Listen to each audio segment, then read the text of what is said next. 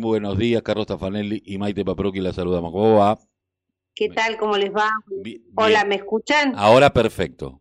Bueno, buen día. Buen día. Ah, perfecto. Seguramente le cortamos, porque todos estamos medio como viendo a la vicepresidenta en lo que es la causa dólar futuro y cómo describió en las primeras en las primeras líneas eh, lo que es el lofer, ¿no? Es fue fantástico eh, mostrar cómo se mueve la justicia en la República Argentina y de la intromisión de la justicia en la política.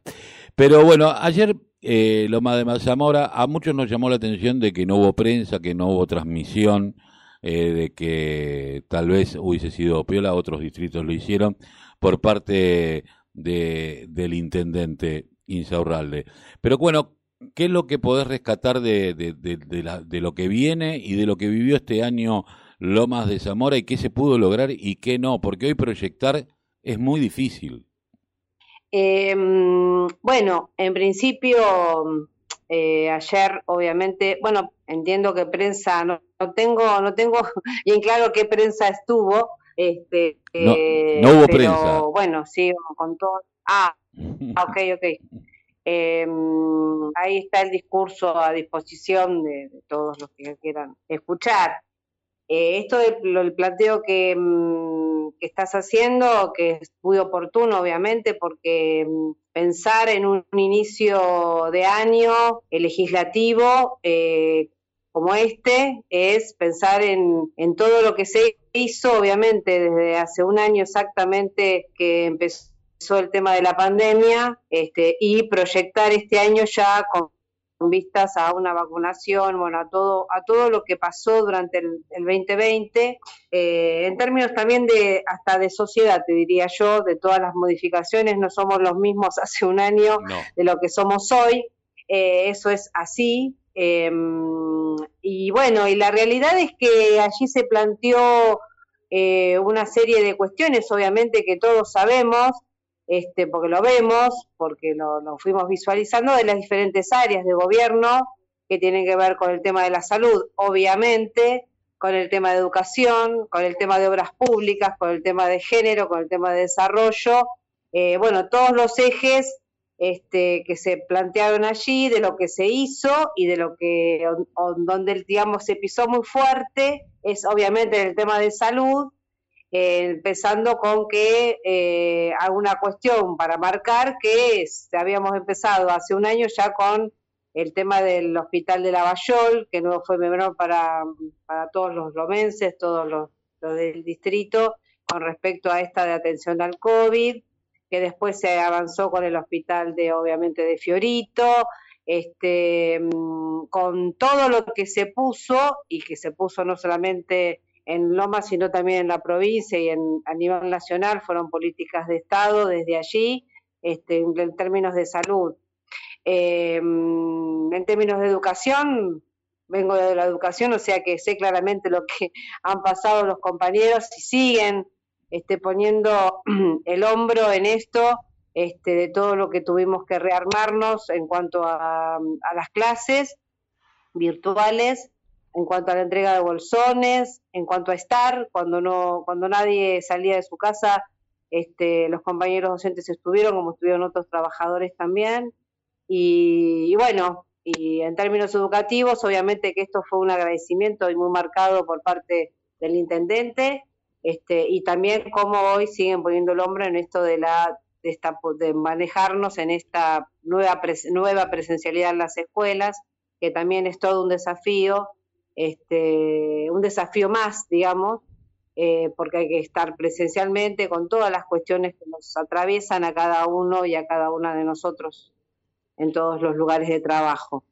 Eh, así que bueno, y en cuanto a obras públicas, bueno, como eh, obras que se han planteado de lo que, bueno, que se ha hecho el asfalto de cantidad de, esto se visualizó en el barrio La Cava en Fiorito, eh, y las proyecciones también con los pasos bajo nivel que se van a hacer, eh, está empezado tres pasos bajo nivel, esto creo que es de público conocimiento, este, un hospital de odontológico y, y oftalmológico allí en Las Heras y 12 de octubre, un lugar muy estratégico, bueno, una serie de cuestiones que yo si les alcanzo después para que ustedes sigan desmenuzando cuáles son las proyecciones, pero en términos generales, con mucho empuje, con mucha, con mucho expresión de, este, de poder eh, seguir este, protegiendo el derecho de los eh, de todos los ciudadanos de Loma de Zamora, de, con el tema del acercamiento a los bolsones, de, alimentos donde no hubo puestos de trabajo, con el tema de seguridad, eso también eh, es visible.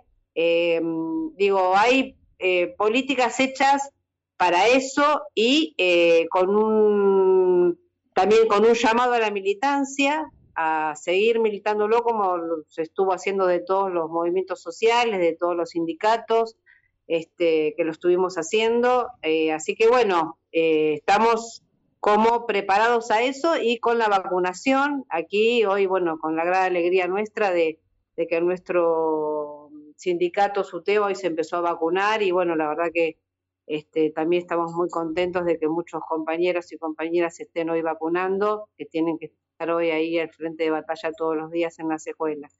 Así que bueno, eh, con esta perspectiva estamos, estamos hoy, eh, con, con, una, con un horizonte más, quizás, eh, más seguro de decir, bueno, llegó la vacuna, obviamente que nunca nada es seguro hoy con este COVID, pero bueno, tenemos un paso más y eso nos hace muy felices, sobre todo porque son política pública que que está llegando a cada uno de, nosotros y de nosotras, ¿no?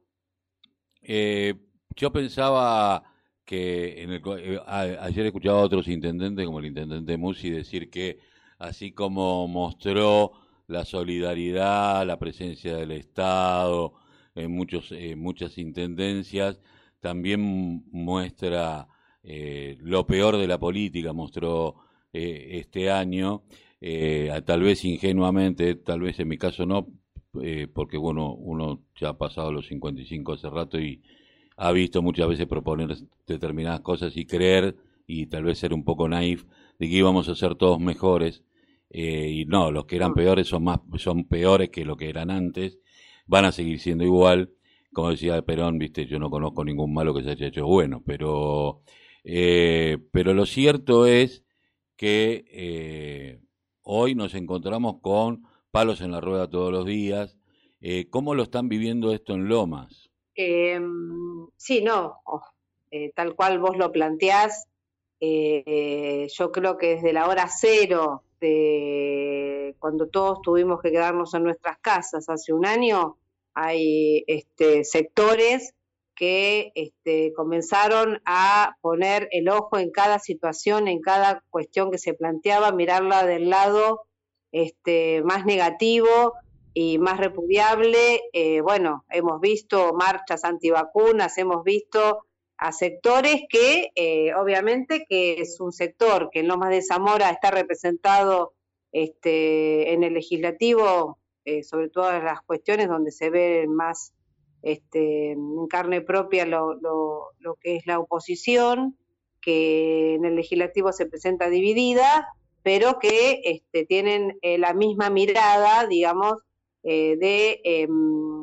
de alguna manera condenar aquellas políticas públicas y aquella presencia del Estado, ¿no? Porque ante cada cuestión que se avanzó con esta con esto que salió a la palestra en el 2020, ¿no? Mm. Más temprano de lo que tendría que haber salido o lo que había pensado quizás la gestión presidencial este, y la gestión distrital también, este, el Estado presente este, en cada lugar, ¿no? Y eso obviamente que sabemos que a los que nos gobernaron cuatro años, porque lo padecimos, estamos absolutamente seguros que están pensando todo lo contrario, ¿no?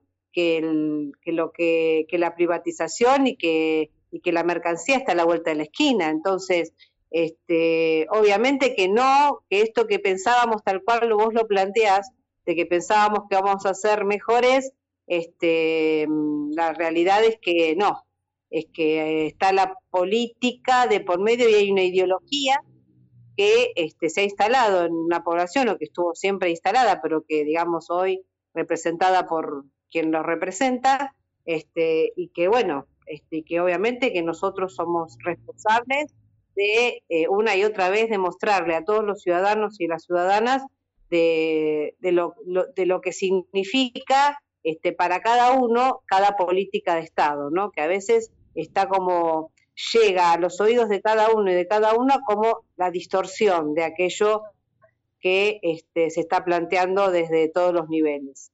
Eh, así que sí, no, este, comparto esa, esa mirada y por eso, por eso la, la, apelación a la militancia y a la política me parece que eso tiene que estar muy presente hoy, ¿no? La buena política estoy hablando, ¿no? Adriana, de eso estoy eh, hablando. ¿Cómo se encuentra el municipio en cuestiones de género? Sabemos que se están llevando a cabo un montón de acciones, que el gobierno nacional está impulsando un montón más, eh, pero ¿cómo, quería saber específicamente la situación de Lomas. Mira, ahí obviamente hace es reciente, fue uno de los primeros distritos que, creó la Secretaría de Género. Este, ustedes recuerdan que, la nombrada fue Marina Lesi y después, bueno, está Tamara Gómez, la compañera que también la concejala. Este, bueno, sí, obviamente que se está trabajando fuertemente, se está pensando este, en eh, seguir fortaleciendo los grupos de contención, tiene un laburo muy fuerte eh, este laburo subterráneo que han tenido las compañeras en ese lugar eh, durante toda la pandemia, este acompañamiento ante cada, ante cada situación. Hoy eh, entiendo que este, lo que también este, hacer se, anunció el tema de, de este botón, eh, el botón rojo, el botón antipánico, exactamente.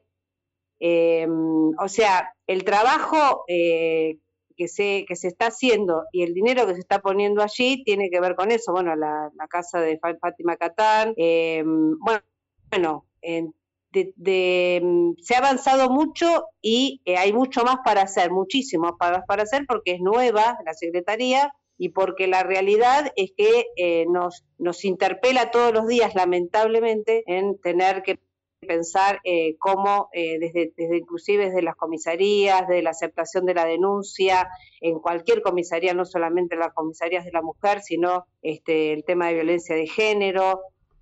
O sea, se, siguen articulando eh, políticas desde todos los lugares, no solamente de la Secretaría de Género, para, este, para esta cuestión que con tan condenatoria bueno, ahora que se, acerca el 8 de marzo, que nuevamente no vamos a poder eh, estar movilizándonos, pero sí denunciar en cada lugar y en cada momento, eh, como se ha visto, este, estas, estas situaciones que siguen existiendo lamentablemente, ¿no? Pero sí hay este, una, mm, una intención y una decisión política de seguir, digamos, profundizando en ese, en ese aspecto, ¿no?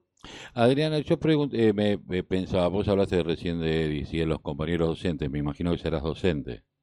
¿Sos docente? Bueno, ¿cómo está la situación una vez que se abrió ya el ciclo electivo?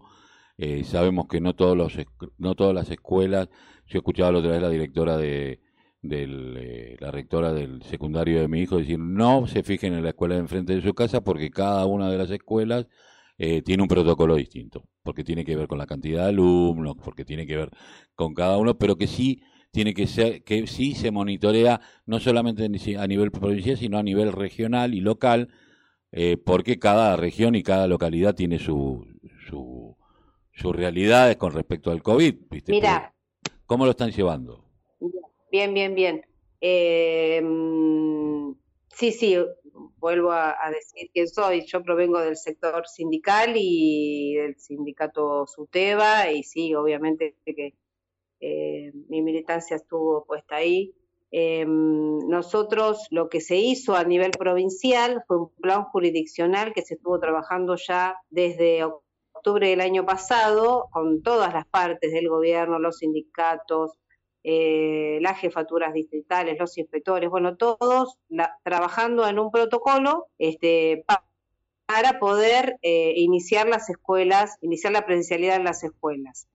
Eh, que de hecho el año pasado ya se avanzó en varios distritos de la provincia de Buenos Aires donde este, no había casos o sea que esto ya, ya se hizo. Obviamente que en el conurbano recién ahora. Y esto que vos bien decís, eh, en cada distrito, en realidad no es que cada distrito es algo diferente porque cada distrito tiene su comité mixto distrital donde también están todas estas entidades que te estoy mencionando, pero a nivel local, eh, donde se analiza este plan y entonces eh, se, se, buscan los recursos para que esto suceda. Por, por, lo que quiero decir es que cada distrito en realidad no es diferente a otro, sino sí entonces puede ser diferente a otro y es de hecho diferente a otro cada escuela. ¿Por qué? Porque este plan jurisdiccional, estos protocolos para el inicio de clase, que tiene que ver con distanciamiento, vos algunas cuestiones mencionaste, con el tema de, eh, de, la cantidad de alumnos, con el tema de la ventilación de las escuelas, con el tema de la provisión de agua, con el, tema de, la, de algunas escuelas que no están en condiciones porque hay baños que no funcionan. Entonces, ahí sí hay una diferencia y entonces sí es dispar el, este, el comienzo de clases.